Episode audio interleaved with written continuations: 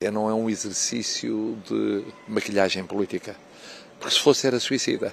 Quer dizer, não há nada pior do que um governo de repente aparecer com previsões ótimas e depois serem péssimas as, as realidades. Viva! Está com o Expresso da Manhã. Eu sou o Paulo Baldaia.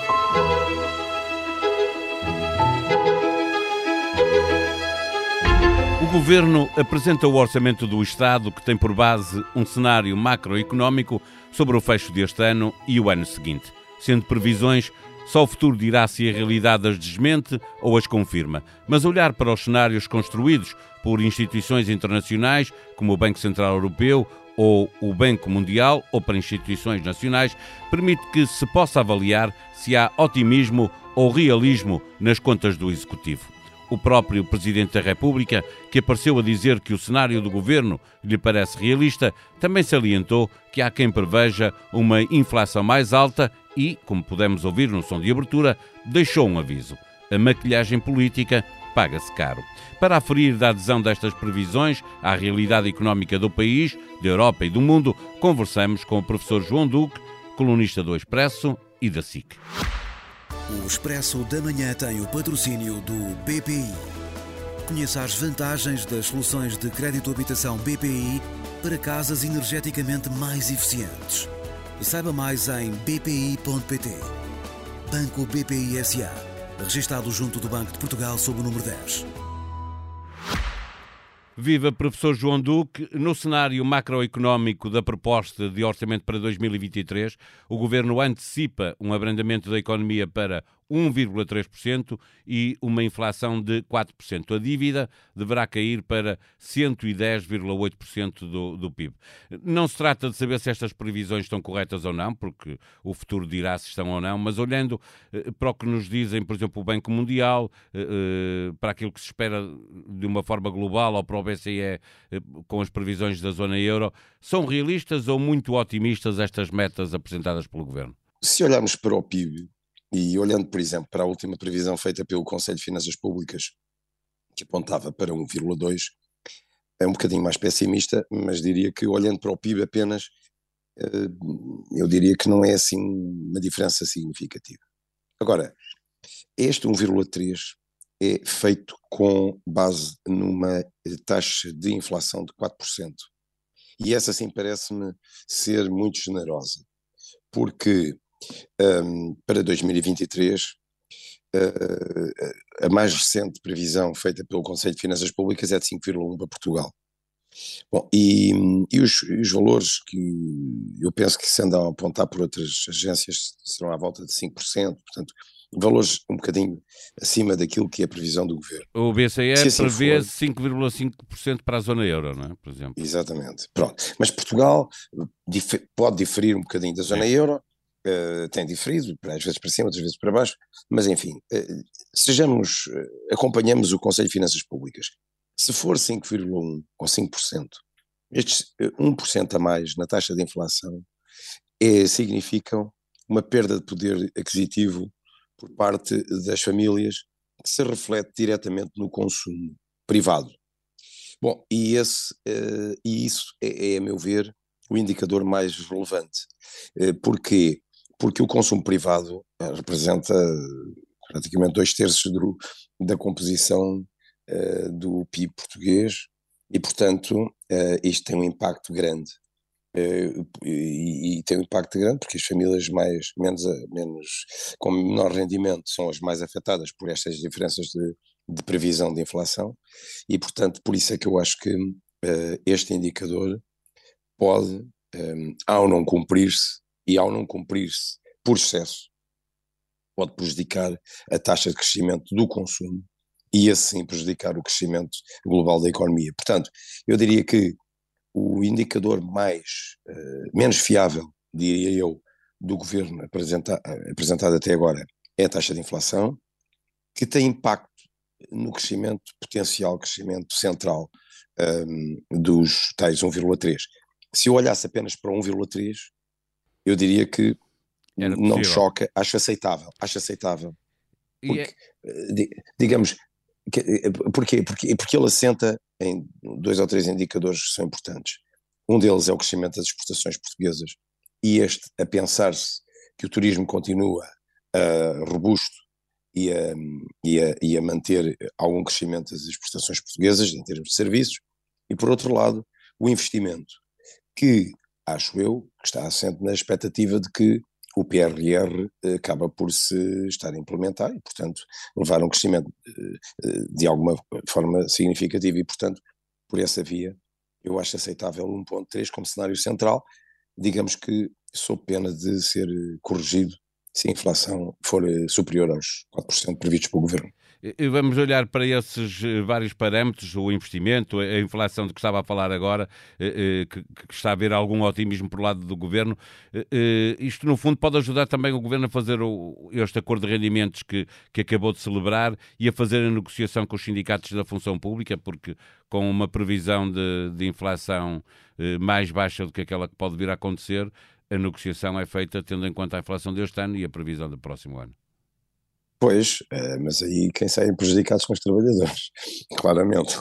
Eu acho que aqui, quer dizer, uma previsão, mesmo, repare, mesmo pegando naquilo que é a previsão do governo, que é de 4%, atenção, que não é minha, eu, eu, eu aceito pouco esta previsão, mas digamos que eh, peguemos nos 4% e apliquemos-lhe em cima um crescimento de 7,8% deste ano, isto significa que 2022 mais 2023 somados uh, levam um aumento de preços de 12%, mais de 12%. Ora bem, uh, a pergunta é, quanto é que os trabalhadores foram aumentados este ano? Na função pública 0,9%, 1%, digamos. Portanto, temos 11% de falta aqui. Ora bem, entrando em 2023 tudo o que seja abaixo disto é uma perda de poder de compra significativa. E, portanto, se o governo acaba por fechar aumentos de, dos salários da função pública a rondar 4%, diria eu que muito provavelmente temos uma perda nominal de 7%. É, mas há os aumentos do próximo ano, não é? O governo, o governo faz as contas com o que aumenta este ano e, e, o que vai aumentar no próximo ano, não é? Pois, mas é que note, chegamos ao fim do ano que vem e as pessoas já perderam outro salário outro salário, como este ano. Este ano chegam ao fim do ano e o salário de dezembro foi-se. Quer dizer, o subsídio de Natal foi-se. Porque 7% é um 14 aves. E agora, repare, o ano que vem é a mesma história. Eu, eu, eu, sinceramente, acho que os trabalhadores têm razão para tentarem invocar alguma coisa e, e portanto, tentarem chamar a si algum rendimento de, de compensação. Não Agora, para recuperar tudo, mas para, para mitigar a, eh, a, perda, não é? É isso sem que... dúvida, sem dúvida. Porque, eh, repare-se, hum, há, sempre, há sempre uma certa tendência do governo dizer: bom, eu não quero alimentar a espiral inflacionista, portanto eu não vou aumentar imensos salários. Porque... Agora, em que medida é que os salários dos portugueses são relevantes neste, nesta espiral inflacionista? Eu acho que não, não são.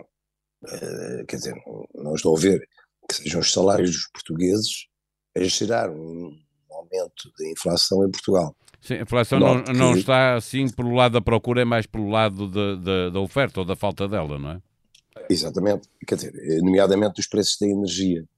Uh, uh, note, mas isto estou a falar da função pública. Na, na administração privada, na gestão privada, os aumentos este ano têm sido muito significativos e muito acima daquilo que foi 1% do governo.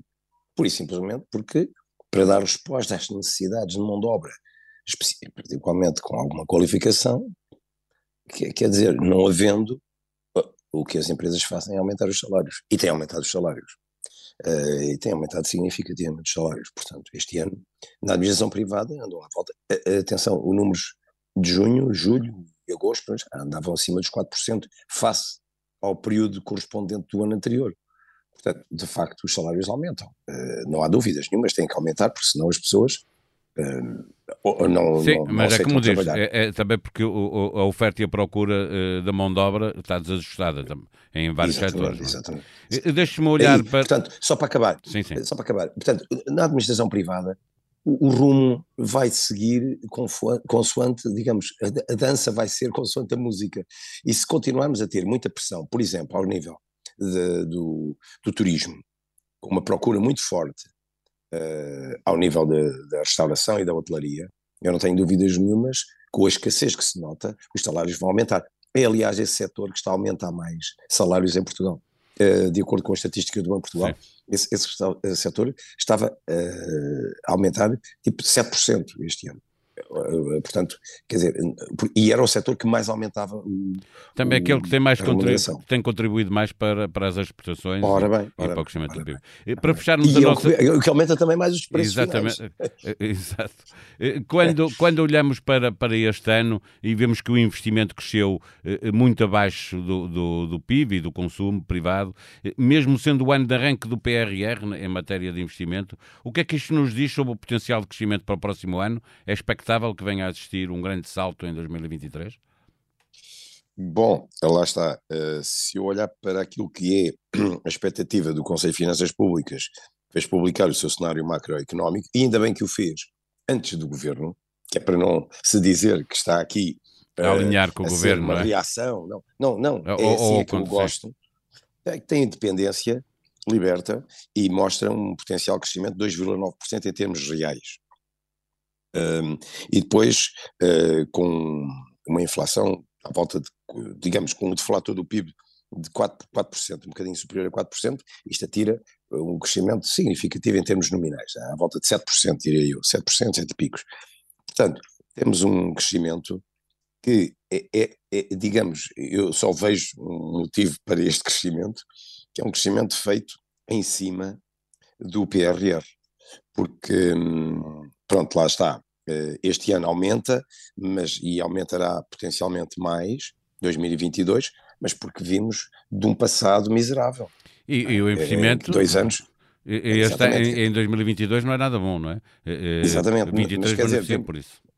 Certo, mas, mas para, vimos de, de, de uma crise de Covid que afetou altamente as expectativas dos empresários e o governo também não, não abriu os cordões à bolsa em termos de investimentos, em termos de execução orçamental. É sempre, é sempre o parente pobre, é sempre aquele que mais é cortado e que eh, chega, eh, digamos assim, a setembro, outubro e, e, temos metade da execução feita. Exato. Tipicamente, este ano não, vai, não, vai, não é diferente. Portanto, este ano é um ano que, apesar de haver um crescimento até simpático em termos reais, a previsão é qualquer coisa como 3,6% em termos reais para 2022, mas é porque se parte de uma base miserável. E, portanto, digamos que se este ano, no final do ano, nós estaríamos à espera de um crescimento significativo, uh, esqueçam, uh, porque não, não, não vai ser assim, é abaixo de 3% é a previsão. Portanto, no fundo, no fundo, a estrela para, para o Conselho de Finanças Públicas, a estrela, a estrela da equipa vão ser as exportações, onde se espera um crescimento de 3,6% apesar das importações aumentarem 2,6%. Portanto, está, nós somos sempre aquele país que para crescermos em exportações temos que importar, porque não temos nem matéria-prima, nem energia, e nós sabemos o que é que isso nos custa.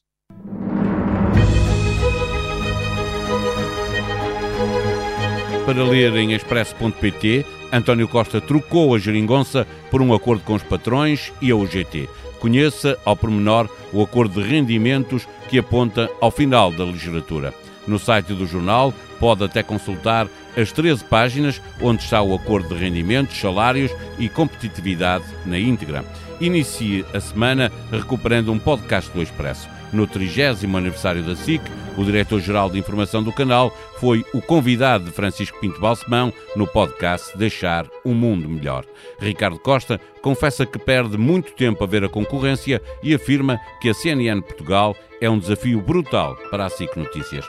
Procure os podcasts do Expresso, da SIC e da SIC Notícias na aplicação que tem no seu telemóvel ou computador, comente-os, avalie-os, ajude-nos a fazer melhor o que fazemos para si. A sonoplastia deste episódio foi de Joana Beleza. Nós vamos voltar amanhã. Até lá, tenham um bom dia.